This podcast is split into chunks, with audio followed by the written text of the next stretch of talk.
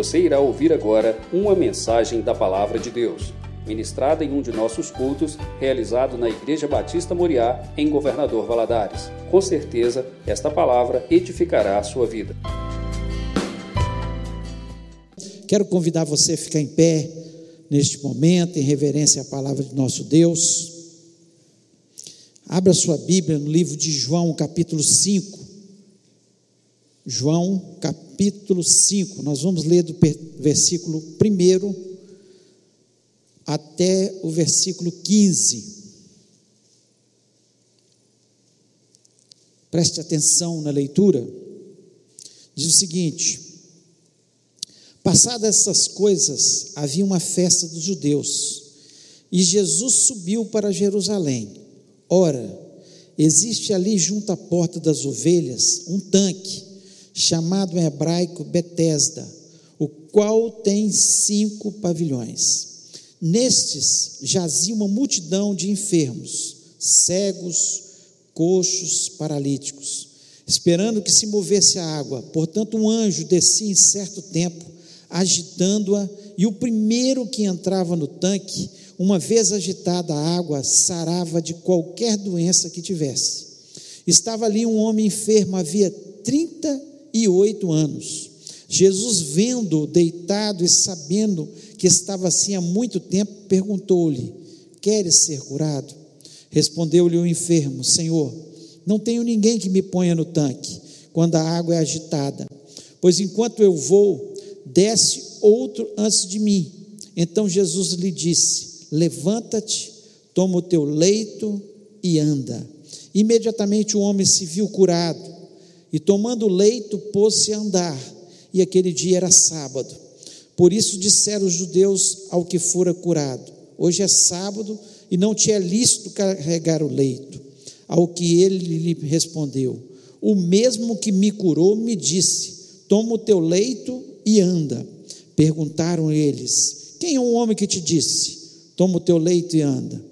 Mas o que fora curado não sabia quem era, porque Jesus se havia retirado por haver muita gente naquele lugar.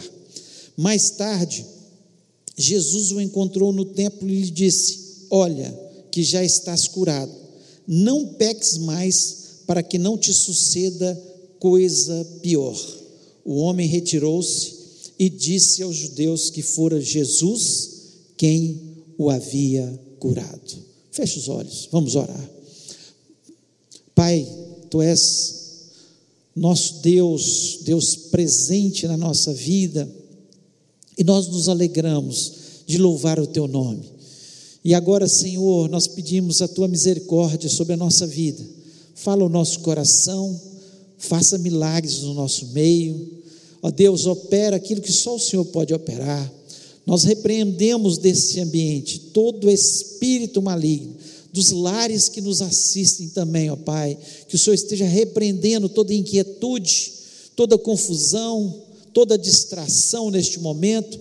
E que todos estejam, Senhor, percebendo a tua mensagem, recebendo a tua mensagem e sendo abençoados através da tua mensagem, porque a tua palavra é poderosa a tua palavra é transformadora, a tua palavra nos cura, a tua palavra, Senhor, nos traz vida eterna e nós nos alegramos por isso, ó Pai.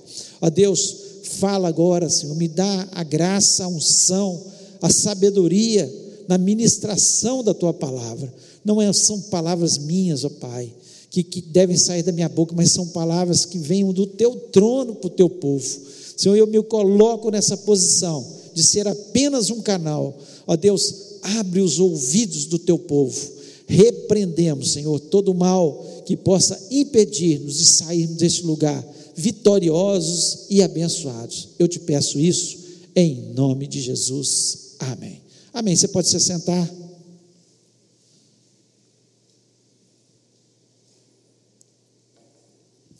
O texto que acabamos de ler ele nos fala que Jesus estava ali em Jerusalém em uma das festas dos judeus. Nós sabemos que as festas mais importantes para os judeus, né? É, Pentecoste, a Páscoa, são festas muito importantes para eles, né? e provavelmente Jesus estava em uma dessas festas, né, dos judeus, e o texto também nos, dio, nos diz que ele chegou ali em Jerusalém por uma das portas, chamada Porta das Ovelhas. Por que chamada Porta das Ovelhas? Porque essa porta era a porta onde as pessoas entravam com suas ovelhas para levar até o templo para o sacrifício. Interessante que nesse caminho tinha um tanque, um tanque de nome Betesda, que existe, né, de forma ainda lá em Jerusalém, dentro da, da cidade velha, e esse tanque, cujo nome significa Casa de Misericórdia, esse tanque também era usado quando as pessoas entravam para Jerusalém para se purificar.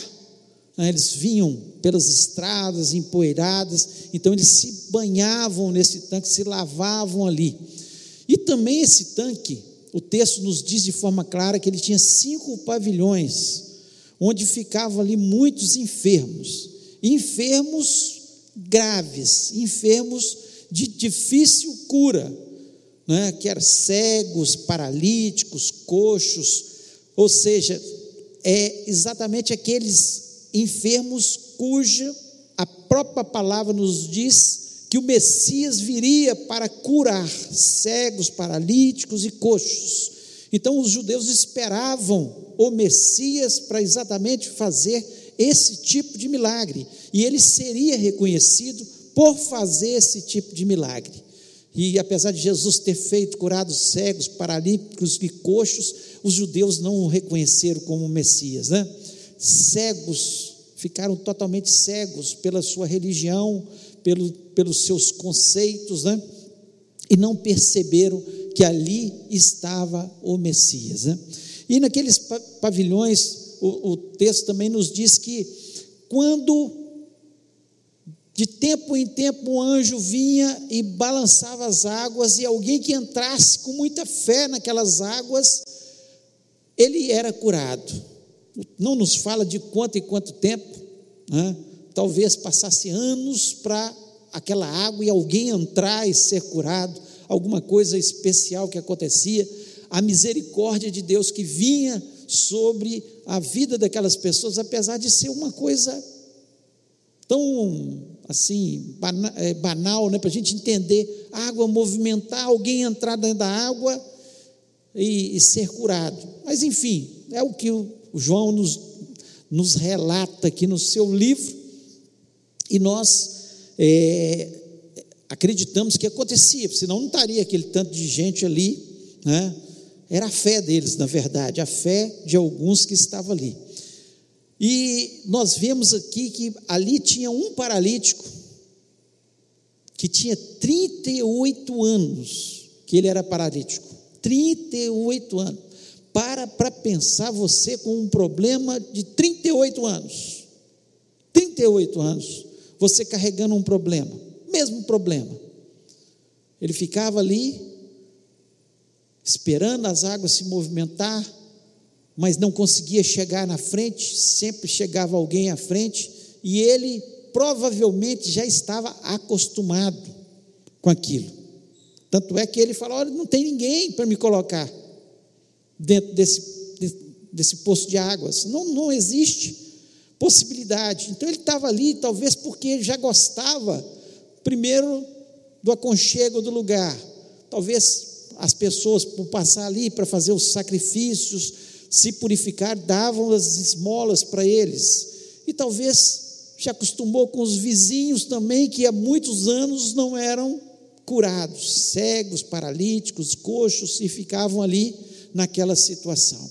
E às vezes o que acontece na nossa vida é exatamente isso: nós nos acomodamos com os problemas, nós nos acostumamos com as, aqueles problemas que carregamos há tantos anos e ficamos esperando o movimentar das águas, algo diferente acontecer na nossa vida. E nos acomodamos com aquilo, sendo que nós não deveríamos nos acomodar, pelo contrário, nós deveríamos clamar a Jesus para que Ele pudesse fazer um milagre na nossa vida. Mas esse texto não é um texto que Jesus Cristo deixou escrito, né? Só para falar do milagre que ele fez num poço que ficava ali próximo à porta das ovelhas, no tanque chamado Betesda, que era a casa de misericórdia. Não, não foi só para isso. Não foi para falar de um milagre de Jesus. Aqui nós vemos muitas verdades que nos ensinam, e são ensinamentos que nós podemos levar para a vida inteira, para a nossa vida inteira.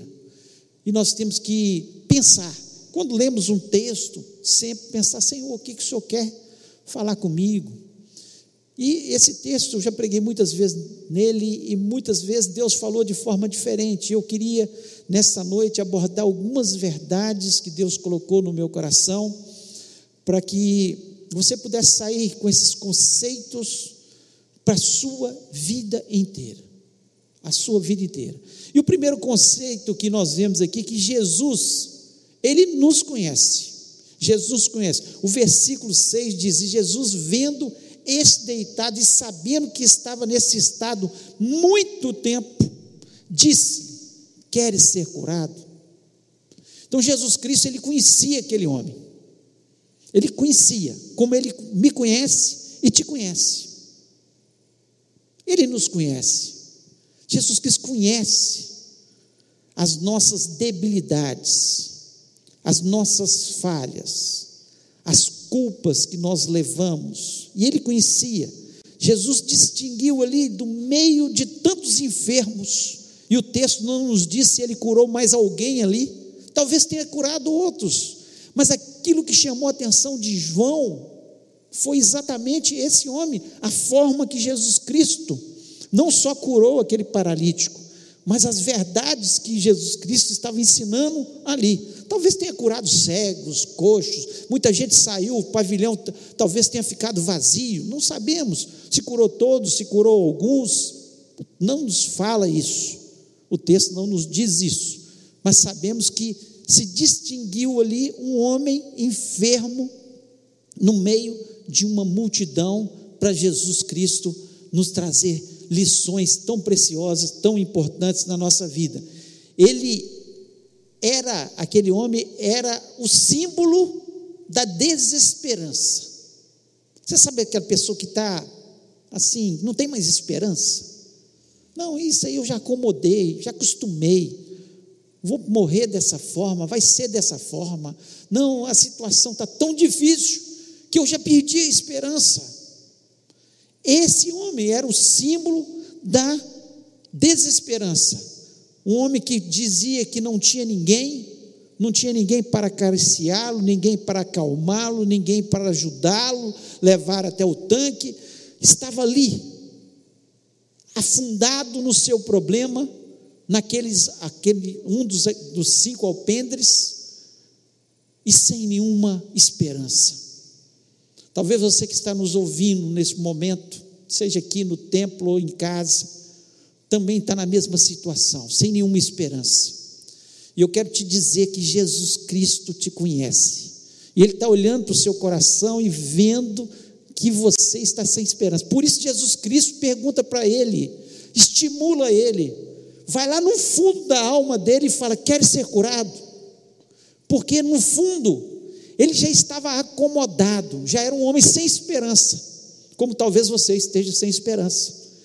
E que Jesus Cristo também está olhando para você, te conhece, sabe como você está e está te perguntando exatamente se você quer ser curado, você quer que o seu problema seja resolvido, você quer sair dessa situação que você está há tantos anos, ou talvez alguma semana, ou talvez começou ontem, mas que está te atormentando.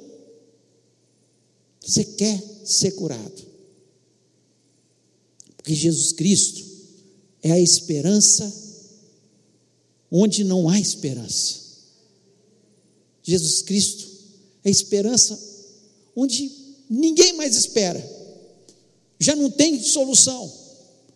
A coisa está ficando tão difícil, e está passando os dias, e estão passando os anos, e nada acontece. E eu já entreguei, nós já entregamos os pontos E o que Jesus Cristo está nos estimulando. Jesus Cristo conhecia tanto aquele homem que sabia que aquilo ali era um problema de um pecado na sua juventude. Ele tinha 38 anos que estava passando por isso. Então, provavelmente, foi um pecado na sua juventude. Alguma coisa que aconteceu que o levou a ficar paralítico. Não sabemos também, a Bíblia não nos relata, mas alguma coisa que ele tinha feito. Tanto é que Jesus falou: olha, não peques mais para que não te suceda coisa pior. Então, algum pecado que o levou àquela situação. Então Jesus Cristo olhava para aquela, aquele homem cheio de culpa, pensando que ele tinha feito alguma coisa no passado que o levou naquela situação e que ninguém mais poderia ajudá-lo e que a situação dele estava daquele jeito há 38 anos. Então Jesus, ele é aquele que nos conhece. Ele conhecia Zaqueu quando subiu na árvore. Ele sabia que Zaqueu era um homem que estava com sede de Deus. Por isso ele falou: Desce, vou pousar na tua casa hoje. E chegou lá, levou salvação. E Zaqueu se converteu tanto que ele falou: Olha, eu vou dar para os pobres parte da minha fortuna, eu vou devolver quem eu, eu passei a perna. Mudou o coração, porque Jesus Cristo conhecia Zaqueu, lá em cima daquela árvore, um pequeno homem que subiu numa árvore para ver Jesus. Então Jesus conhece. Ele conhecia a mulher samaritana, sabia, ele sabia quem era a mulher samaritana, uma mulher adúltera, mas que no fundo havia sede de Deus, sede de conhecer o Messias. Se os homens não tinham, davam mais esperança para ela, já tinham a tinham como uma mulher adúltera, e Jesus Cristo fala da vida dela. Eu sei que você já teve tantos maridos agora, esse que nem é seu marido mais. Ele conhecia, lá no fundo. Jesus nos conhece, ele conhece os nossos pecados, não adianta esconder os nossos pecados. Ele conhecia o pecado de Acã, quando escondeu ouro e prata, capa babilônica, lá em Jericó quando era para ter destruído tudo. Ele sabia, Davi tentou esconder o pecado dele de todos, mas ele não conseguiu esconder de Deus, não pode, nós não podemos esconder de Deus. Então Deus nos conhece, Ele sabe quem nós somos, de verdade, lá no fundo, na alma, sabe dos martírios, sabe das culpas, dos pecados, dos problemas, dos traumas, sabe tudo. E a pergunta de Jesus sempre vai ser: você quer ser curado do seu pecado, da sua culpa, do seu trauma, da sua ansiedade, da sua depressão? Você quer ser curado da sua, da sua enfermidade, seja qual for? Quer ser curado? E uma coisa que chama atenção, que Jesus Cristo conhece os nossos pecados, que falou do pecado desse homem também, e é uma grande verdade. Né? E nós precisamos, e nós vemos que o pecado ele promete prazer, mas ele sempre vai no final trazer desgosto. Ele promete, pode prometer prazer, mas no fim é desgosto. Não tem dúvida disso. Ele promete liberdade, mas ele escraviza. Esse homem era escravo por ter pecado um dia. Ele promete também, ele aponta para a vida. O pecado aponta para a vida. Oh, você vai viver mais se você pecar. Mas o fim é a morte. O fim é a morte. Então Jesus nos conhece. Ele me conhece e te conhece. Então, não adianta esconder nada. E a pergunta dele para nós se nós queremos ser curados. E Ele pode todas as coisas, Ele pode nos curar. Estou falando só de enfermidade física, não, da alma, das nossas emoções, dos nossos sentimentos, dos nossos traumas. Ele pode todas as coisas, Ele pode trabalhar em todo o nosso ser. Segundo, a segunda verdade que nós vemos aqui é a compaixão de Jesus. Quando ele diz, queres ser curado? Ele estava tendo compaixão. Aquele homem merecia? Não, era um, é, ele, tinha, ele estava naquela situação por causa do seu pecado. E nós muitas vezes nos encontramos em situações difíceis por causa do nosso pecado. Quantas vezes os problemas são por pecados nossos? Às vezes não. Às vezes são problemas da vida. As coisas acontecem, enfermidades acontecem, acidentes acontecem. Mas às vezes são por nosso pecado. Mas o que chama atenção é que Jesus Cristo, mesmo conhecendo aquele homem, conhecendo o seu passado, conhecendo que ele estava naquela situação por causa do seu pecado, ele teve compaixão.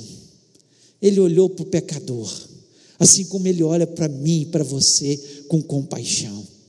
Assim como ele olhou para aquela multidão que estava com fome no deserto e falou: Olha, como é que nós vamos alimentar essa multidão?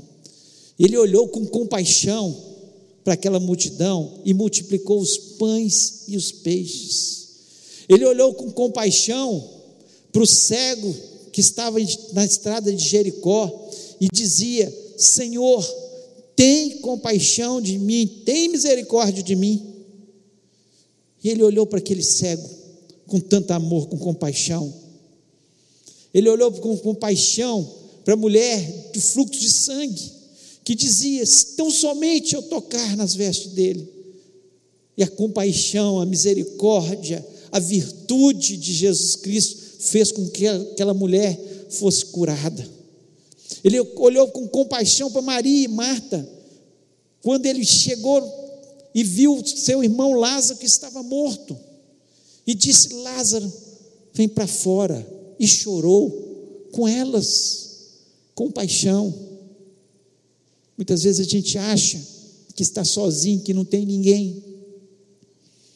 Mas Jesus Cristo tem compaixão, Ele chora com a gente, Ele está ao nosso lado, Ele não nos deixa. No meio daquela multidão de cegos, coxos, paralíticos, Ele olhou para aquele homem com compaixão, e no meio da multidão, Ele olha para você, Ele sabe o que você está passando. Você pode estar dizendo, não tenho ninguém, mas você tem Jesus. Você tem Jesus. No versículo 7, ele disse isso: Senhor, eu não tenho ninguém, sempre alguém desce antes de mim. E Jesus Cristo tem resposta. Eu acho interessante que Jesus Cristo não pregou ali, ele não falou da graça dele. Falou nada, não falou com aquele, aquele, aquele é, paralítico, oh, você tem que me aceitar primeiro, e etc. Ele simplesmente teve compaixão. Ele tem compaixão. Aquele homem veio, o texto nos mostra que depois ele estava no templo, certamente grato ao Senhor, grato a Deus. Ele teve uma experiência com Jesus, ele conheceu Jesus. Mas, primeiro, nós vemos a compaixão. Se Deus fosse olhar a nossa bondade, a nossa perfeição, nós já estaríamos perdidos. É a compaixão, a misericórdia de Jesus sobre as nossas vidas. Que coisa maravilhosa. Pensar que nesse momento Ele está olhando ele está à direita de Deus Pai, olhando para mim, e está olhando para você com compaixão. Talvez você tenha, tenha orado, tenha clamado diante de Deus por uma causa. Está dizendo, não tem ninguém. Jesus Cristo é o nosso advogado e Ele olha para a gente com misericórdia e com compaixão. Então o texto nos mostra de forma clara que a compaixão, se ele fosse olhar o pecado daquele homem, ele ia passar reto.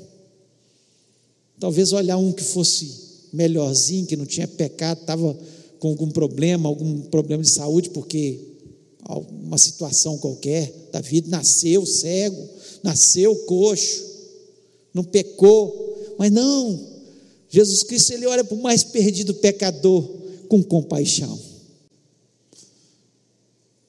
Isso é algo muito especial para a gente saber que um dia ele teve compaixão da minha vida, ele teve compaixão da sua, por isso nós estamos neste lugar para adorá-lo, para dizer o grande Jesus que ele é. A terceira verdade que nós vemos, obedeça a ordem de Jesus. Obedeça. Se tem uma coisa que traz benefício para a gente, é obedecer. Por que somos tão desobedientes? Se nós estamos nessa situação, nesse mundo, foi pela desobediência de Adão e Eva. Se nós estamos nessa situação que estamos vivendo é pela desobediência do homem. Cada dia o homem é mais rebelde. Ele acha que ele tem que andar nos seus próprios caminhos, que a palavra de Deus não é para ser seguida. E ele desobedece, desobedece. Enquanto que o segredo das nossas vitórias, das nossas bênçãos, está em obedecer. Jesus Cristo, no versículo 8, depois daquele homem falar, eu não tenho ninguém para me ajudar. Depois daquele homem, de Jesus Cristo olhar para ele e perguntar: quer ser curado? Jesus Cristo olha de novo para ele e diz: levanta, toma tua cama ou teu leito e anda. Uma ordem. Se aquele homem não tivesse se levantado, que, que teria acontecido? Continuaria naquele pavilhão. Mas de repente, ele, talvez há muito tempo que ele não via alguém se importar com ele, alguém olhar para ele e perguntar se ele queria ser curado. Pelo contrário, ali existia uma competição, porque entre aqueles cegos, paralíticos e coxos, Todo mundo queria, quando movimentasse as águas, que os outros estivessem descuidados, para que ele pudesse chegar primeiro.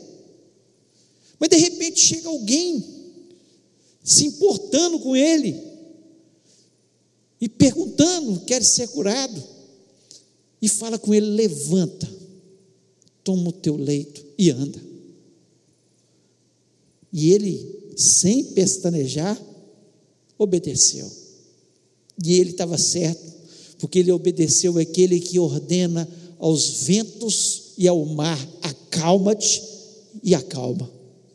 Ele tem toda a autoridade nos céus e na terra. Uma palavra dele é suficiente para mudar a história de uma pessoa. Uma palavra, uma ordem dele é suficiente para transformar toda e qualquer situação. Mas como é difícil para o homem obedecer. Está dentro da gente.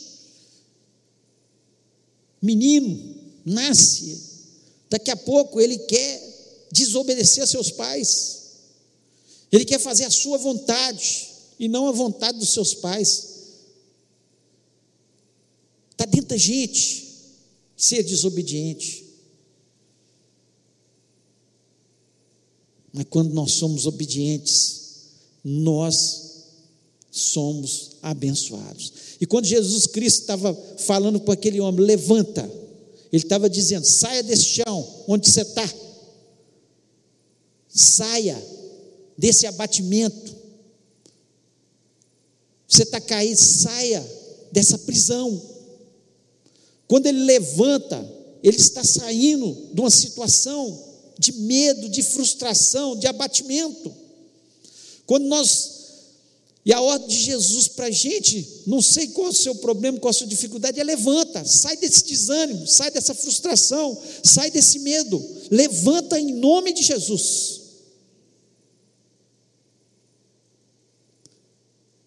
Porque se você não se levantar, não há como Jesus te libertar, te curar, transformar a sua vida.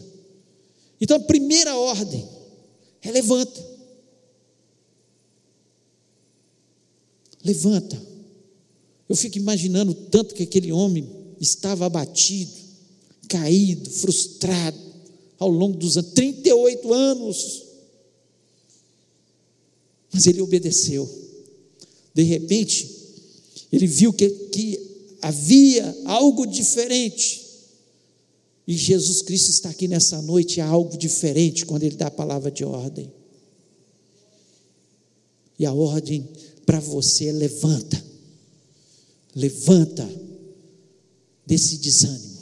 Levanta do seu medo, levanta desse, dessa sua frustração, levanta da sua culpa, levanta. Depois ele diz ainda: toma a tua cama, o teu leito, mostra para os outros. Quando ele carregou o seu leito, ele estava mostrando para os outros que algo novo tinha acontecido. 38 anos que ele estava deitadinho, eu fico imaginando aquelas camazinhas duras. 38 anos, provavelmente as costas dele já era, tinham o formato daquela cama. 38 anos. E de repente ele pega a sua caminha e sai andando com aquela cama e dizendo, com a sua atitude: Eu estou curado, Jesus me curou. Algo aconteceu. E quando Jesus Cristo está tá falando com a gente também, e essa palavra levanta, sai desse desânimo, sai da frustração, e anda, anda, começa a testemunhar. Mostra a cama para as pessoas, mostra o milagre que Deus fez na sua vida, mostra a transformação, a cura, o problema que Ele resolveu na sua vida, na sua família, nas suas finanças. Mostra, dê testemunho.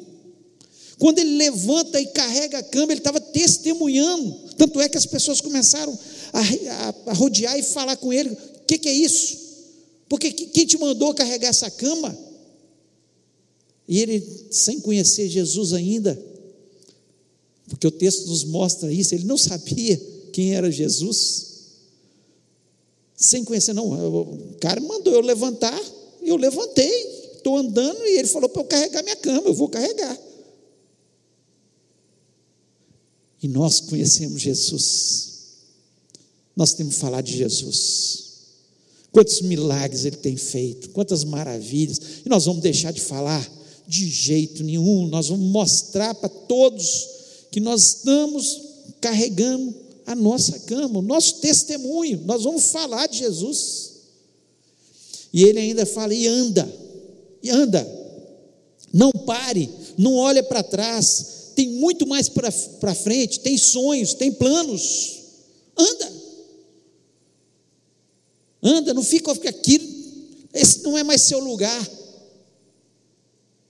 Agora vai fazer planos, vai construir uma família, vai trabalhar, vai fazer novos projetos. Então o que ele estava dizendo é que nós não podemos ficar olhando para trás, para o passado, lembrando, ah, eu era assim, eu fiz assim, a ah, minha culpa. Não, para frente as coisas velhas se passaram, tudo se fez novo. Jesus Cristo tem novas propostas, novas coisas a fazer na nossa vida. Ele quer que a gente vá para frente. É isso. Temos que ir para frente. Que Deus possa colocar novos sonhos na sua mente. Você possa planejar novas coisas em nome de Jesus. Anda. Fica lamentando, não fica murmurando. Ele podia estar, ficar parado ali e ficar reclamando: Nossa, Deus, passei 38 anos nesse lugar, pedi 38 anos da minha vida. Jesus Cristo não queria isso para a vida dele. Passado é passado. Vamos para frente. Tem gente que fica agarrado no passado e não vai para frente. Fica agarrado naquilo que aconteceu, nos problemas do passado, na, nas pessoas que o feriram, nas situações do passado, e deixam de ir para frente. E Jesus Cristo está dizendo: levanta, toma o teu leito, vai para frente, anda, nova vida, nova vida. E para nós terminarmos, quarta verdade, para Jesus, o homem tem mais valor que os conceitos. O versículo 9 diz o seguinte: Logo aquele homem ficou são e tomou a sua cama e partiu, e aquele dia era sábado. E eles começaram a questionar: Você está carregando a sua cama no dia de sábado? E os judeus, eles mudaram totalmente o conceito que Deus tinha. Quando Deus instituiu o sábado, era dia de descanso. Como hoje é o nosso domingo. Nós comemoramos hoje o nosso dia de descanso, domingo, em função da a, a grande maior parte dos cristãos na face da terra, em função de Jesus Cristo ter ressuscitado no domingo, o Pentecostes ter acontecido no domingo, e assim a igreja primitiva começou a celebrar o domingo. Por isso nós guardamos o domingo. Deixamos esse dia separado para a gente louvar ao Senhor. Mas se nós começarmos a fazer a mesma coisa que os fariseus faziam, que os judeus estavam fazendo, saduceus, fariseus, enfim, as seitas religiosas dos judeus, nós vamos cair na mesma coisa que eles caíram. Nós começamos a impor regras. No sábado, dia de descanso, ou domingo, que nós guardamos hoje, a não pode fazer nada dentro de casa. Você não pode dar comida para os animais. Você não pode andar mais que mil passos.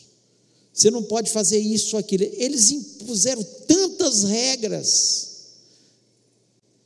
como se o sábado fosse algo para ser pesado na nossa vida. Não, o sábado do Senhor, que, que no caso, no nosso caso é o domingo hoje, não pode ser um dia pesado, tem que ser um dia alegre, um dia leve, um dia que nós viemos para a casa do Senhor, um dia que nós estamos em família, podemos ler a Bíblia junto, podemos fazer um culto é, doméstico um pouco mais, com mais tempo, podemos retornar ao culto à noite, onde nós podemos ter reuniões em família, nós podemos louvar ao Senhor, ter mais tempo para o Senhor.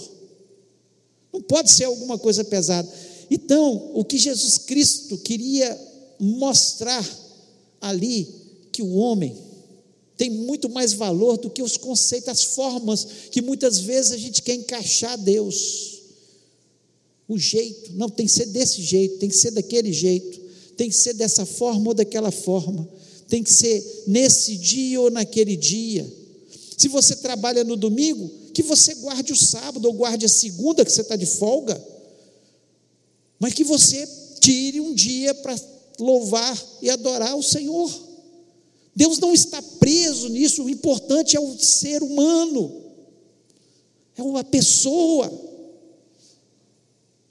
Jesus Cristo estava preocupado com o sábado dos judeus, se era sábado, se não era sábado, ele estava, via que tinha gente ali que estava necessitado e que precisava do seu milagre e que precisava da sua intervenção. E Jesus Cristo ele continua andando no nosso meio, entrando nas nos tanques de misericórdia, na casa de misericórdia. Pode ser aqui, ou pode ser aí na sua casa que está nos assistindo neste momento. Não é o formato, não é o lugar, não. Jesus Cristo está aqui, Ele está aí também. O Jesus Cristo que atua e cura aqui neste lugar, ele cura na sua casa e vai até o hospital quando nós estivermos, quando nós estamos orando para que Deus intervenha. Ele quis mostrar que os conceitos que muitas vezes nós criamos, que deve ser dessa ou daquela forma, nós não podemos infringir a palavra de Deus. Invenções bíblicas, pessoas que dizem que estão fazendo isso porque a Bíblia disse, e não às vezes não é verdade. Doutrina bíblica é doutrina bíblica, nós vamos seguir e obedecer. Estou falando dos formatos, tem que ser dessa ou daquela forma. Não. Jesus Cristo ele continua andando, entrando nas, nas casas de misericórdia, nos lugares, andando no nosso meio e perguntando: quer ser curado? Você quer ser curado? Você quer ser curado? Você quer seu problema resolvido? Você quer seu problema resolvido? Você quer? E você? Você quer também? Ele está andando no nosso meio, ele continua fazendo isso. E ele continua ordenando: levanta, toma o teu leito e anda. Vai para frente. Sua vitória chegou. Sua bênção chegou. Sai por aí testemunhando. Faça novos projetos, novas coisas eu tenho para você. Não foi só um milagre. Naquele dia, o milagre continua acontecendo. E as verdades que ele deixou para nós, elas continuam sendo as mesmas verdades. E ele tem uma vitória para você e para mim nessa noite no nome de Jesus. Você quer ser curado? Você quer seu problema resolvido? Você quer em nome de Jesus? Eu te convido onde você estiver. Levanta. Levanta agora em nome de Jesus. Levanta, não fique no seu comodismo. Levanta em nome de Jesus e nós vamos orar. Você vai carregar o seu leito para testemunhar da sua vitória, da sua bênção, da sua cura, do agir de Deus na sua vida e vai andar. Em nome de Jesus. Vamos orar. Feche seus olhos. Pai, que bom que nós temos a tua palavra. Tua palavra, Senhor, que nos mostra tantos milagres de Jesus.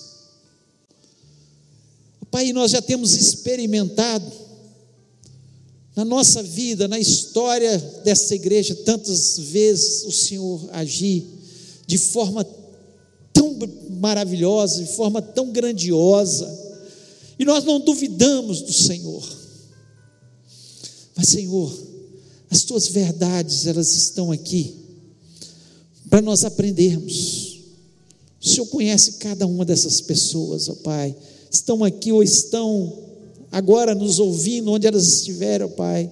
Que o Senhor esteja neste momento falando no ouvido de cada um Pois assim que o Senhor faz. Queres ser curado, queres ser curado, queres ser curado. Jesus, o Senhor é a esperança onde não há esperança. Eu sei que muitas pessoas entraram neste lugar sem esperança. Muitas pessoas que estão nos ouvindo, Senhor, entrar, estão ou, antes de ouvir a mensagem, estavam sem esperança. Mas a tua palavra, Senhor, a tua palavra nos traz esperança onde não há esperança. A Deus, e confiado naquilo que o Senhor faz, confiado na tua compaixão para com as nossas vidas, tua misericórdia para com o ser humano. Senhor, nós recebemos a tua ordem, Senhor, e agora em nome de Jesus Cristo, que o Senhor esteja atuando em cada vida. Senhor, eu não sei que meus queridos irmãos precisam neste momento, mas o Senhor sabe. Se é cura, que o Senhor cure. Se é solução de um problema na família, que o Senhor, Senhor, esteja dando a solução. Se há alguma frustração, que o Senhor, Senhor, esteja resolvendo essa frustração. Se há um problema financeiro, ó Pai, em nome de Jesus, que o Senhor esteja atuando, Senhor, e fazendo o teu milagre no nome do Senhor Jesus. Ó Deus, que teu povo, Senhor, possa entender que o Senhor não parou lá no passado, o Senhor continua andando no nosso meio, continua falando, fazendo os teus milagres e nos dando a ordem, Senhor, para sermos vitoriosos e abençoados no nome de Jesus. Ó Deus, em nome de Jesus, toda incredulidade nós repreendemos agora no nome do Senhor Jesus Cristo e nós pedimos, ó Pai, que o teu povo, Senhor, esse povo que se chama pelo teu nome, possa tomar posse da tua palavra, sair deste lugar renovado, sair deste lugar abençoado, sair deste lugar com o seu milagre na sua mão e poder testemunhar para todos quantos queiram ouvir: Jesus Cristo é o Senhor da nossa vida. Jesus Cristo continua fazendo milagres. Jesus Cristo continua operando sobre o ser humano. Ó Deus, e nós te agradecemos, Senhor, em nome de Jesus. Ó Deus, que o teu toque maravilhoso seja sobre cada vida aqui nessa noite. Nós pedimos que o Senhor nos dê uma semana abençoada, uma semana de milagres, uma semana, Senhor, de maravilhas, uma semana onde o teu agir, Senhor, seja grande em cada um de nós. Ó Deus, dá entendimento do teu povo que o Senhor está olhando para a gente, que o Senhor caminha com a gente, que o Senhor está ao nosso lado e que o Senhor certamente vai continuar fazendo os teus milagres dia a dia na nossa vida. Ó Deus, e nós nos lembramos especialmente para os enfermos, ó Pai, que estão nos hospitais, nas UTIs, e nos lembramos especialmente da vida da Grace, que o Senhor vá de encontro à vida da Grace. Ó Deus, debela toda infecção em nome de Jesus. Ó Deus, nós lhe pedimos pela tua misericórdia. Tu conheces aquele coração, Tu sabes, ó Pai, que ela nasceu para o louvor e honra da tua glória, ó Deus. E nós pedimos, ó Pai, que o Senhor intervenha, faça o teu milagre, ó Deus. Senhor, e que ela, Senhor, possa, Senhor, se levantar daquele leito em nome de Jesus.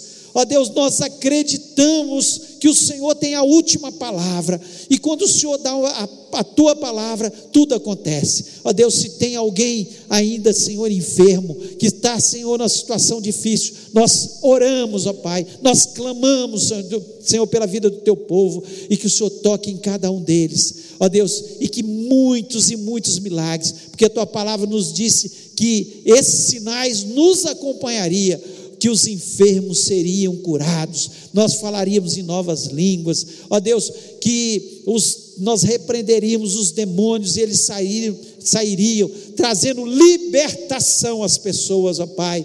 Ó Deus, e nós lhe pedimos, ó Pai, que o Senhor vá à nossa frente, que essa semana seja maravilhosa, Senhor, de excelentes notícias, de vitórias pois nós pedimos isso, Senhor, no nome de Jesus. Nós pedimos pela semana da juventude, que seja semana especial, de bênção, de vitória, de grandes milagres, Senhor, e que o Senhor esteja intervindo, Pai. Muito obrigado por tudo que o Senhor tem sido e feito nas nossas vidas. Nós te somos gratos por isso e pedimos a tua bênção em nome de Jesus. Amém. Que o amor de Deus a graça de Jesus e a comunhão do Espírito Santo seja sobre a vida do teu povo, hoje e para todo sempre. Amém.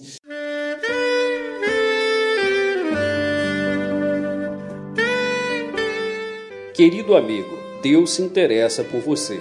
Ele conhece as circunstâncias atuais da sua vida. Não hesite em buscá-lo. Em Jeremias 33, versículo 3, ele nos diz: Clama a mim e responder-te-ei, e anunciar-te-ei coisas grandes e ocultas que não sabes.